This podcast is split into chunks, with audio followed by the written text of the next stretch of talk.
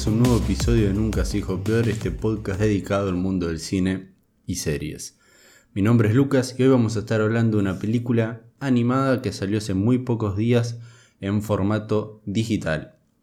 Es un contenido nuevo en este caso y no como tantos quizás pendientes que eh, no sé, muchos estamos quizás acostumbrados ahora en estos tiempos de cuarentena de eh, ponernos a ver eh, series que no hemos tenido nunca el tiempo de verlas, verlas ahora, con lo mismo con películas, y eso es algo que estoy haciendo mucho en estos últimos días. Hoy vamos a hablar justamente de un contenido nuevo, actual, de hace muy pocos días, de este año, el 2020.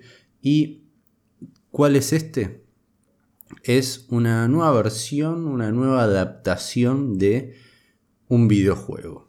Sí, ya sabemos y sabemos como que es una regla básica, donde nosotros nacemos sabiendo esa regla prácticamente, que es el una adaptación a serie eh, o película sobre un videojuego siempre termina o da como resultado una pésima, una mala adaptación. ¿Es el caso de lo que vamos a estar hablando hoy? Bueno, no es una gran, gran adaptación, pero tampoco es algo desastroso. ¿Se podría haber hecho mejor? Sí, muchísimo mejor. ¿Podría haber salido peor? Sí, muchísimo peor. ¿De qué estamos hablando? Estamos hablando de una nueva película de Mortal Kombat. Esta se titula Mortal Kombat Legends Scorpion's Revenge. Sí, la verdad, Podrían haber puesto un título muchísimo más corto. Em, me, parece completamente innecesario, pero como que están tratando de hacer énfasis que esta película está mucho más enfocada desde el punto de vista de Scorpion. No es una película de Scorpion, es una película de Mortal Kombat, de este torneo que se denomina Mortal Kombat pero más que nada visto desde el punto de vista de Scorpion y adentrándonos un poquito más en este personaje y dándole un trasfondo y un desarrollo. A ver. Em, en 1992 tenemos que sale el primer videojuego de Mortal Kombat que en sí revolucionó el mundo de los videojuegos sin dudas y los videojuegos centrados en pelea, en luchas eh, siendo este en 2D. Como muchos recuerdan, quizás el que más recuerdan todos es el Mortal Kombat Trilogy o el 3. Creo que fue el que con el que la gran mayoría conocimos Mortal Kombat y empezamos a jugar esta saga de videojuegos. Yo he jugado varios Mortal Kombat, los que más recuerdo, bueno, el Mortal Kombat clásico lo jugué porque eh, venía en, ese, en este formato en el Mortal Kombat Trilogy, que venían los primeros tres Mortal Kombat, me parece, y el que más jugaba era el tercero. Después jugué el Mortal Kombat Mythology Sub-Zero, que era como un... no era tan de pelea, era de pelea, pero era más que nada un juego de acción y de aventura, que igualmente tenía este, la opción de peleas clásicas de dos, del vencedor de, tres, de, dos rondas de tres, el clásico juego de, Mortal Kombat. Después jugué el Mortal Kombat Deadly Alliance, que ya era de PlayStation 2. Los anteriores lo podíamos haber estado jugando en PC y en PlayStation 1. Después salió Mortal Kombat Deception, ese también fue un juego que jugué bastante. Ese creo que era eh, también el Deadly Alliance y el Deception eran más juegos de, aventura, de rol. Creo que en. No, en el Mortal Kombat Armageddon del 2006, ahí era también un juego de aventura. Perdón, me equivoqué. El Deadly Alliance y el Deception eran juegos posta de, la el clásico formato Mortal Kombat. Pero el Mortal Kombat Armageddon del 2006, ese era un juego que además incluía la versión para que vos te crees un propio luchador y eh, tengas una aventura, una aventura, no sé, estilo Príncipe de Persia, God of War, algo así por el estilo. Pero hubo uno de PlayStation 2 que marcó eh, un formato de, juego que yo amaba. Que comenzó con The Warriors. No sé, para aquellos, bueno, gamers o que hayan jugado mucho videojuegos en su infancia y lo sigan haciendo. En la PlayStation 2 hubo un impresionante juego de Rockstar que se llamó The Warriors. The Warriors que estaba basado en una película de 1976, si no me equivoco, llamada exactamente igual, The Warriors, que es una increíble película para la época, excelente y es más, hasta diría que es una película muy adelantada a la época. Y este videojuego lo que hacía era contar exactamente lo, que ocurría en esa película y además servir como precuela. Eh, podemos decir que el 70% del videojuego de Warriors era una precuela, una increíble precuela, y después venía todos los hechos que ocurren en esa película, pero ¿qué es lo, importante de esto que estamos mencionando?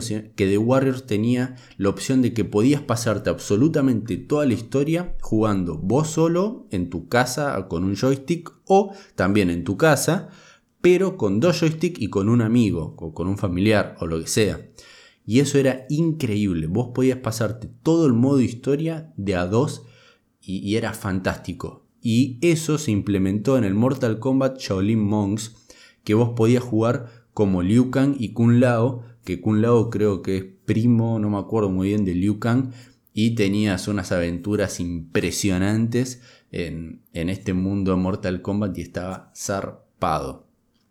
Pero ¿qué pasó?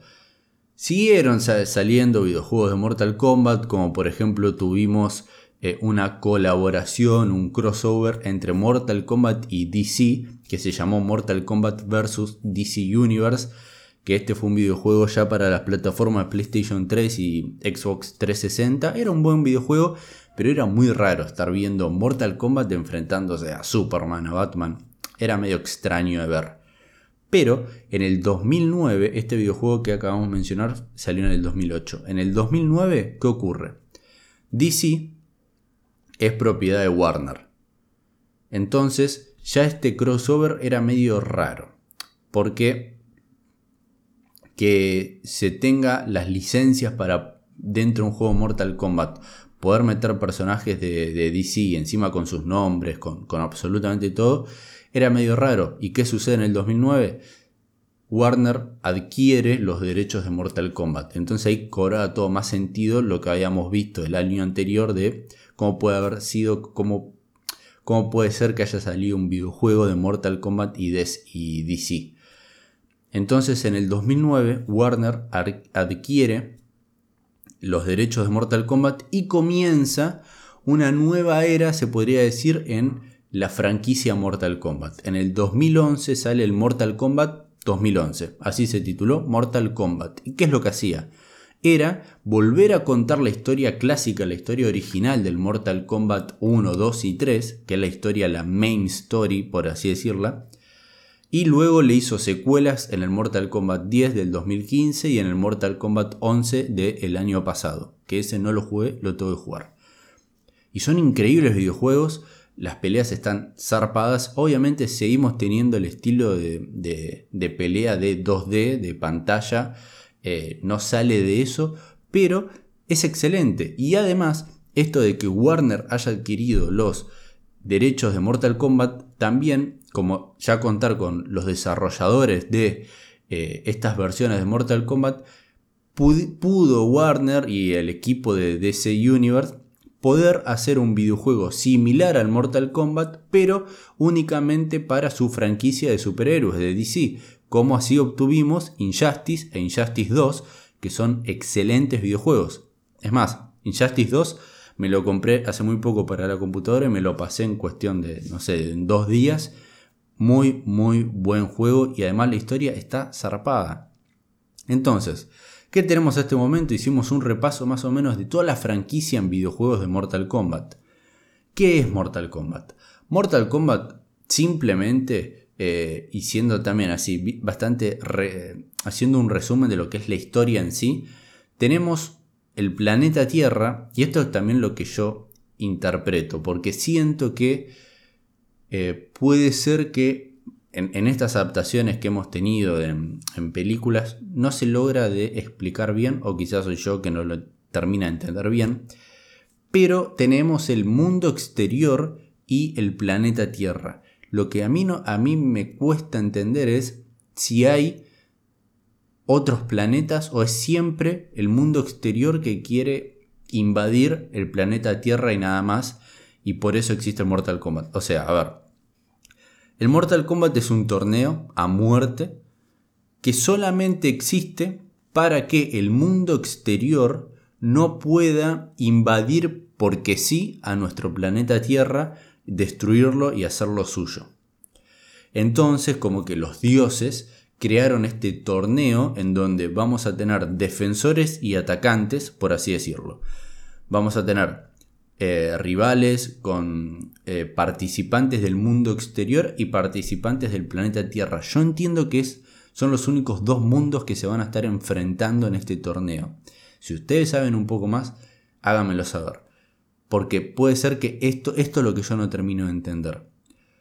¿Por qué? Tenemos los humanos en el planeta Tierra que defienden su planeta y tratan de ganar el torneo mortal para que eh, no pueda invadir el mundo exterior. El mundo exterior debe conseguir eh, ganar 10 veces consecutivas el torneo o que el planeta Tierra pierda durante 10 veces consecutivas.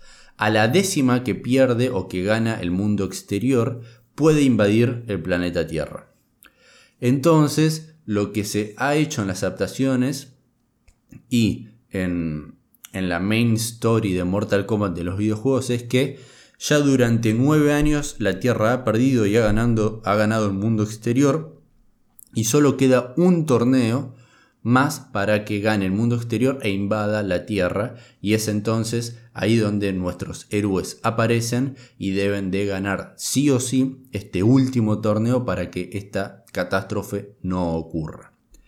Esto es exactamente lo que hizo la película 1995, la adaptación de Mortal Kombat titulada Mortal Kombat, que para muchos es una horrible, una asquerosa, una pésima película, pero yo crecí con esa película y la miraba muy muy seguido y es una de mis películas, no voy a decir preferidas, pero de la infancia era una de mis películas favoritas, la miraba y me encantaba, me, me encantaba absolutamente todo. Después obviamente de grande ya la miro y siento que, que sí es una mala película, pero igual la puedo apreciar y la disfruto mucho. Pero esa película generó una secuela que se llama Mortal Kombat Annihilation. Y esa película, sí, de chiquito ya me di cuenta que es una aberración absoluta y no puedo entender cómo se hizo esa película. No, no, ni siquiera entiendo el por qué. Sí, Mortal Kombat, la, primera película, la, original por así decirlo, ya dejaba las puertas abiertas para una secuela y tenía un final increíble. Cuando yo me enteré que estaba la segunda película, le pedí como, como loco a mi padre que me compre el VHS porque necesitaba ver la secuela. Y cuando vi la secuela y enterarme en cuestión de segundos de que los personajes que yo había estado viendo, es decir, los actores, las personas en carne propia, que había estado viendo en, durante la película Mortal Kombat ya no eran los mismos, solo mantenían algunos, otros los cambiaron, a uno lo matan en cuestión también de minutos, un principal de la primera película lo matan en segundos y no, no tiene ningún sentido, no, no tiene nada. Y es una muerte que ocurre de la nada. Y eso, esas cosas me, me, impactaron mucho y el final es una cosa atroz, atroz, absoluta. Para ese entonces ya los efectos visuales que yo estaba viendo en ese final, para aquellos que vieron esa película, esto eh, saben de lo que estoy hablando, hay una transformación. Hay un momento en donde ciertos personajes están peleando y, por así decirlo, eh, pasan a modo Saiyajin, como, tomando como referencia Mortal, eh, Mortal Kombat, Dragon Ball Z evolucionan y se transforman en monstruos, en bestias, estos humanos y, o estos seres vivos. Y ese, el, el CGI es es atroz, es el los efectos visuales es horrible. Y no es más, no quiero ni volver a ver esa escena hoy en día porque creo que nos quedamos ciegos. Pero bueno, esas dos adaptaciones ocurrieron. Una es una adaptación que se puede, puede ser entretenida y, disfrutable, la otra es una aberración absoluta. Y luego, con el correr del tiempo, los años, se hizo creo que una película animada, se hizo una serie animada, y hace muy poco, va, hace muy poco no, pero hace unos 8, 9 años comenzó a ver en YouTube una serie web de unos entre 8 a 12 minutos de duración cada episodio y que contaba más o menos con 10 capítulos cada temporada y fueron dos temporadas de eh, Mortal Kombat que se había titulado Mortal Kombat Legacy. Y como que trataba de contar a partir de capítulos cortos de 8, 10 minutos el trasfondo de cada personaje que iba a estar llegando al torneo, al Mortal Kombat, y luego en la segunda temporada ya arrancar con el Mortal Kombat, con el torneo. La segunda temporada no me pareció tan buena, pero algo que me parece muy raro es que no se puede encontrar esta serie. Yo en YouTube hace un par de años la quise volver a ver porque me gustaba mucho, me gustaba mucho el estilo de la serie que le habían dado. Hay unos efectos visuales que para ser una serie web tuvieron muy muy bien. Y la coreografía de los combates, que es lo que realmente necesitamos en una adaptación de Mortal Kombat, que los combates sean sublimes y brutales y con una violencia gráfica excepcional. Esto más o menos lo tenía. Quizás no, no, no tenía tanta tan buena actuación, pero era lo de menos, eh, era lo de menos en esto. Y e, es la realidad. En la segunda temporada me pareció, eh, a ver, no, no de tan buena calidad como lo que se estaba presentando o lo que parecía que podía llegar a darnos esta serie en la primera temporada y luego se canceló este proyecto y desapareció la adaptación live action de Mortal Kombat entre nosotros.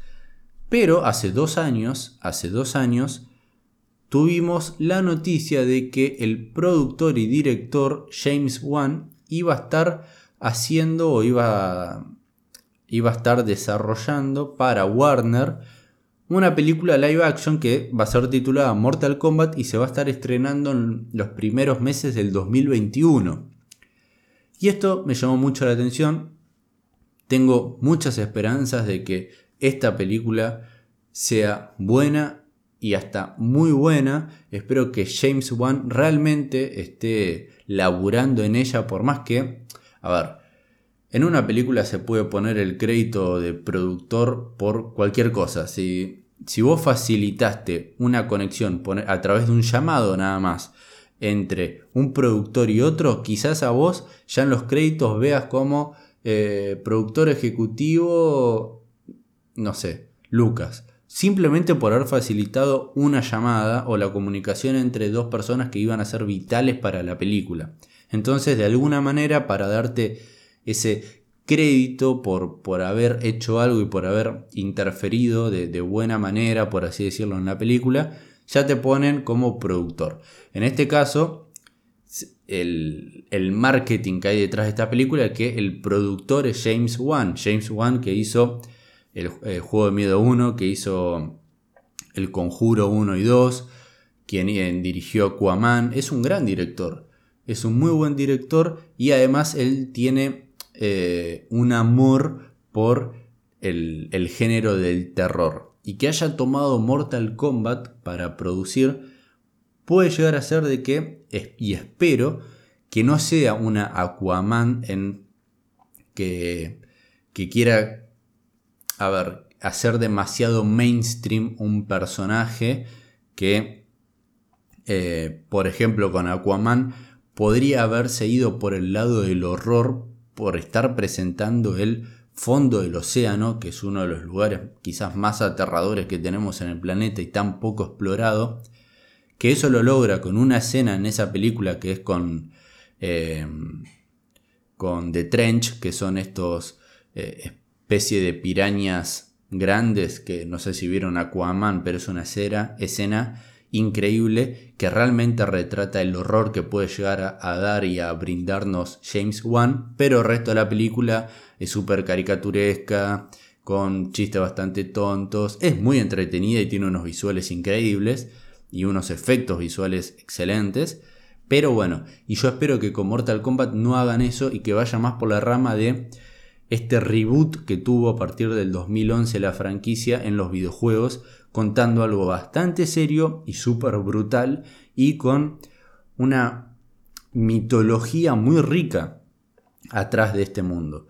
Porque algo que, eh, a ver, si vos ves Mortal Kombat tenés humanos y tenés seres muy raros peleando por igual y con un torneo de fondo que el torneo se solo se puede acceder de cierta, no sé, en una isla que en realidad es un punto medio entre el mundo exterior y el planeta Tierra. Y vamos a tener seres del mundo exterior luchando contra seres humanos que además los seres humanos son tan fuertes como estos eh, seres que pueden llegar a ser hasta monstruos o mutantes pero los seres humanos también pueden adquirir ciertos poderes y tienen ciertas habilidades. Entonces, vos cuando pensás todo esto y lo mostrás en pantalla, quizás se ve increíblemente ridículo. Pero, si es pensado de manera correcta, puede llegar a tener una muy buena mitología de trasfondo y luego cuando se adapte y lo veamos en pantalla, si está hecho de manera correcta, puede ser algo no quiero decir del estilo de Game of Thrones o El Señor de los Anillos, tratando de demostrar esa epicidad eh, detrás del relato de Mortal Kombat, pero estaría muy bueno que traten de hacerlo y además con coreografías y escenas de acción espectaculares. Eh, porque Mortal Kombat no debería ser solamente dos tipos cagándose a trompadas y el vencedor es eh, quien haga la, fatality, ¿no? Que, que, que haga el clásico finish him, que, que lo termine y acabe con el contrincante y nada más. Estaría muy bueno que haya una historia de trasfondo. ¿Y cuál es una de las mejores historias de trasfondo que hay dentro del mundo Mortal Kombat? Es justamente la historia de venganza de Scorpion hacia Sub-Zero. Esa es como una de las mejores historias y son los dos mejores personajes, además por estilísticamente, eh, estéticamente, es un, además ya son un clásico de la cultura pop. Esos personajes son, vos ya sabes, si ves a alguien, no sé, disfrazado de una imagen de eh, Sub-Zero, sabes que es Sub-Zero y sabes que es Scorpion. Este, y, y los poderes en sí que tienen. Y esa historia en particular de venganza que hay entre ellos dos es muy rica y está muy bien hecha ya en los videojuegos. Y esto es lo que quiso hacer la película animada de este año, del 2020. Y ahora sí, después de haber hablado tanto de Mortal Kombat y lo que va a estar por venir y todo lo que ya vimos, ahora vamos a ver lo que realmente tenemos en este preciso momento. Mortal Kombat Legends Scorpion's Revenge. Vuelvo a repetir, ¿era necesario un título tan largo? A ver, esta, esta película, esta adaptación no cuenta absolutamente nada nuevo, no cuenta nada que no se haya contado ya en, los en, los en varios de los videojuegos de la franquicia. Cuenta la premisa básica del primer Mortal Kombat y de lo que se va a estar contando quizás en el Mortal Kombat 2 y 3 y en este reboot que hubo en los videojuegos en el Mortal Kombat del 2011. Es esa historia.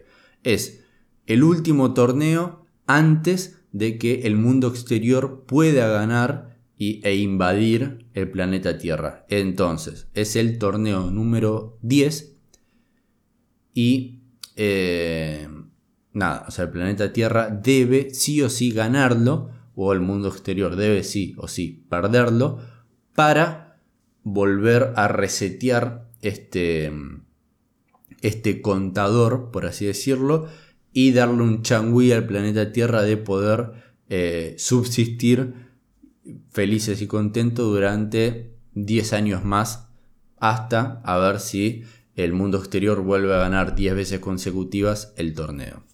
Entonces, ¿qué nos, va, ¿qué nos va a estar retratando esta nueva adaptación animada de Mortal Kombat? Bueno, primero arrancamos con el momento en que el, el momento en que se da el motivo para que Scorpion tenga y una venganza tan atroz hacia el personaje de Sub-Zero. Si ustedes no conocen esta historia, no voy a decir más nada. es eso. Los primeros 5 o 10 minutos de la película es esa historia de trasfondo de Scorpion de qué es lo que le pasa a él para odiar tanto a Sub-Zero. Y esto es, lo que pasa, no, no es ningún tipo de spoiler, pero hay mucha violencia en esa historia, en ese origen, por así decirlo, de Scorpion y en este motivo de venganza, venganza hacia Sub-Zero. Ahora, Mortal Kombat es violencia gráfica, es pelea, acción, combate. Hay mucho de eso en esos primeros 10 minutos, además de presentar este, este desarrollo del personaje y la historia de Scorpion y de estos orígenes. Pero, ¿qué es lo que tenía que hacer esta, esta serie? Si ya, ya, va a ir por el todo, si es que va a mostrar este, mutilaciones, cuerpos cortados a la mitad, brazos que salen del lugar de, bueno, del lugar que, que deberían de estar eh, anatómicamente hablando. Este, entonces, si ya iban a ir con todo con eso, ¿por qué lo hicieron de una manera tan caricaturesca? Por más que esto sea una animación, es muy caricaturesco lo que estás viendo. A ver, yo, en vez de sentirme impactado por la violencia gráfica, terminaba teniendo una... A ver, como resultado de la violencia que veía, sentía más gracia que otra cosa. No sentía eh, que... A ver, no sentía que que me dé cierto asco lo que estaba viendo al ver una mutilación o impresión, sino que me causaba gracia y no me creía lo que estaba viendo, no, no me daba ese sentido de realismo y de que realmente alguien había muerto y de esa forma tan atroz, sino que simplemente eh, a ese personaje lo cortaron a la mitad y, nada más. No, no, se sentía como una real consecuencia de esa mutilación, por así decirlo, quizás también es una apreciación mía con respecto a eh, las imágenes y a la animación. Pero, por ejemplo, a ver, acá voy a ser muy gráfico con lo que voy a estar hablando, pero imaginen em, un, brazo cortado a la mitad. Pero como ustedes lo dibujarían. Ustedes dibujarían al verlo piel, eh, piel rosa o músculo rosa alrededor de algo blanco que sería el hueso. ¿No? No sé. Eh, como la típica imagen de eh, agarrar la pata de, mm, la pata de jamón y comerla, ¿no? Como que es esa imagen clásica que tenemos quizás de una animación, em, de un dibujo animado, eso es lo que terminamos viendo cuando se mutila a alguien, por ejemplo, en eh, esta película Mortal Kombat. Entonces me pareció como todo muy caricaturesco lo que terminábamos viendo y esa animación en sí, y no me pareció tan real como, por ejemplo, hoy en día un, un contenido animado que está haciendo un uso de la violencia gráfica muy sacándole provecho a la violencia gráfica y al y, mostrarlo de una manera que justamente impacte de asco, de impresión, es Castlevania. Castlevania, serie que hemos eh, hecho una review de todas sus temporadas en este podcast y en Nunca se dijo peor en Instagram. Ahí ahí se está haciendo un uso excelente de la violencia gráfica y cuando hay esa violencia gráfica que no es necesaria que esté constantemente y hasta por momentos que sea agotadora, no, hace un buen uso de la violencia gráfica y cuando está, impacta, da asco e impresiona. En Mortal Kombat eso no ocurrió y justamente en Mortal Kombat nosotros conocemos Mortal Kombat por esa violencia gráfica tan gráfica. Y creo que ahí fallaron un poco.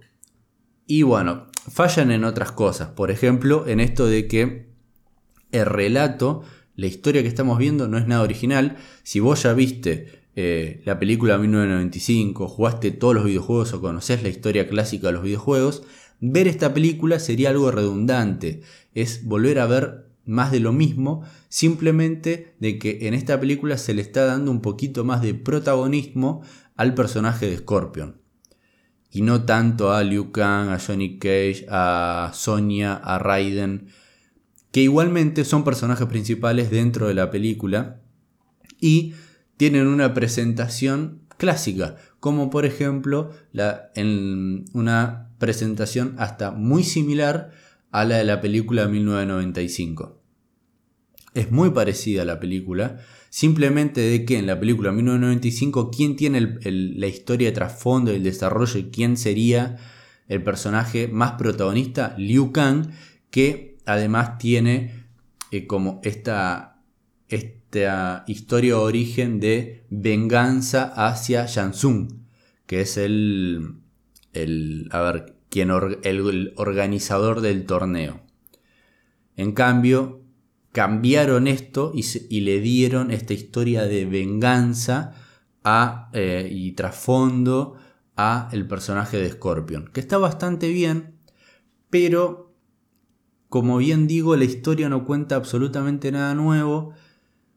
Tiene un humor muy malo y el humor casi siempre viene de parte de Johnny Cage, que Johnny Cage, la verdad, ya en los videojuegos y en todas las adaptaciones que hay es un personaje insufrible. Es la verdad, es eso. Yo espero que si va a estar como personaje en la próxima película live action de acción real del 2021, que por favor minimicen el humor de Johnny Cage o la personalidad tan estúpida que tiene. A ver, yo me imagino, por ejemplo, un, Ryan Reynolds y su personalidad en un Johnny Cage. Y no estaría nada mal. Pero que sea como limitado. Que no sea constante humor y comentarios estúpidos. Porque eso cansa y agota. Y eso es algo que pasaba, me pasó mucho a mí con esta película animada. Y por último, es algo que me gustaría comentar, es que, a ver, trataron de que eh, la animación y que la película le quisieron dar este sentido de la brutalidad de los videojuegos. Pero lo hicieron copiando de manera hiper reiterativa y hasta agotadora el formato de los rayos X. No sé si jugaron los últimos videojuegos de esta franquicia, pero a partir del Mortal Kombat de 2011 empezamos a apreciar que cuando nuestros personajes que estamos utilizando hacen determinados movimientos, de repente hay una visión de rayos X para que nosotros podamos observar cómo al dar un impacto, un golpe, se rompen los huesos de nuestro contrincante. Y eso como que también da una sensación de, impacto, ¿no? de impresión al ver cómo se rompe un hueso al dar ese golpe.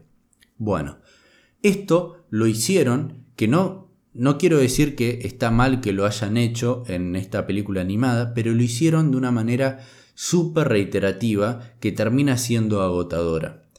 Como también, que igual esto sí está bueno, pero ya después eran como demasiados eh, guiños o, o fanservice a, bueno, nosotros los...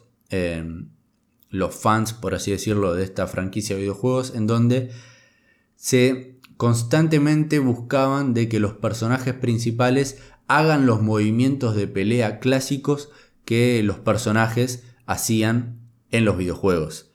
Y hasta algunas frases que decían, viste, hay en este tipo de, videojuegos de, de pelea, casi siempre hay frases que se dicen antes de pelear o cuando terminás ganando la pelea o la ronda, como dicen una frase canchera, luego de haber vencido.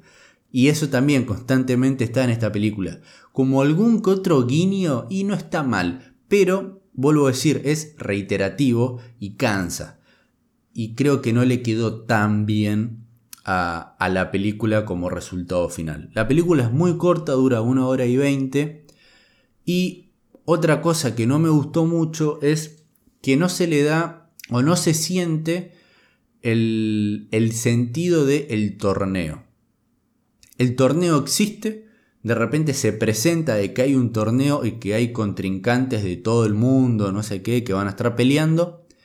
Y luego hay una única pelea, por así decirlo, a ver, vamos hablando como en, eh, la Copa Mundial, ¿no? El Mundial de Fútbol. Tenemos eliminatorias, tenemos em, tenemos fase de grupo y luego tenemos los octavos de final, los cuartos de final, semifinal y final. Y después tenemos como por ejemplo era Mortal Kombat que vos ibas avanzando, no sé, escalón por escalón hasta llegar a tu último enemigo, al último contrincante y si vencías eras el campeón del Mortal Kombat. Bueno, este sentido, esta sensación de que estás en un torneo y que tenés que ir pasando contrincante por contrincante para poder llegar a esa pelea final y luego poder salvar al universo o al planeta Tierra, no se siente nunca. Hay una única pelea, por así decirlo, yo que sé. Eh, de repente nuestros personajes están en octavos de final, tienen la pelea de octavos de final, no se sabe bien qué pasa, los contrincantes desaparecen y de repente ya eh, tienen que pelear por la pelea final. Y se termina la película y ya está. Y eso no es Mortal Kombat. Justamente no era eso. Necesitas un... Hay una película de Bruce Lee que ahora no me acuerdo mucho, que Bruce Lee en realidad es un espía y tiene que ir a este torneo que se está desarrollando en una, en una isla, que es muy probable que Mortal Kombat esté basado en, esa película clásica de Bruce Lee.